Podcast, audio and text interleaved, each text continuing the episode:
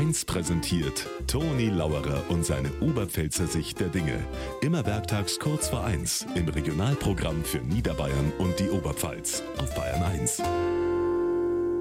So, wieder geschafft, den Festtagsmarathon. Ich hoffe, Sie haben es alle gut überstanden, die Plätzeln und die Gens und das Fondue und wer weiß was noch alles. Im Prinzip ist es ja wurscht, was zum Essen gibt. Hauptsache, es war ein harmonisches Weihnachten. Ein Kollege von mir hat gesagt, er hat heuer ein total arbeitgeberfreundliches Weihnachten gehabt. Ehrlich, habe ich gesagt, weil schauen auch so eins aus. Ja, nach vier Tagen Husten und Schnupfen bin ich heute wieder gesund.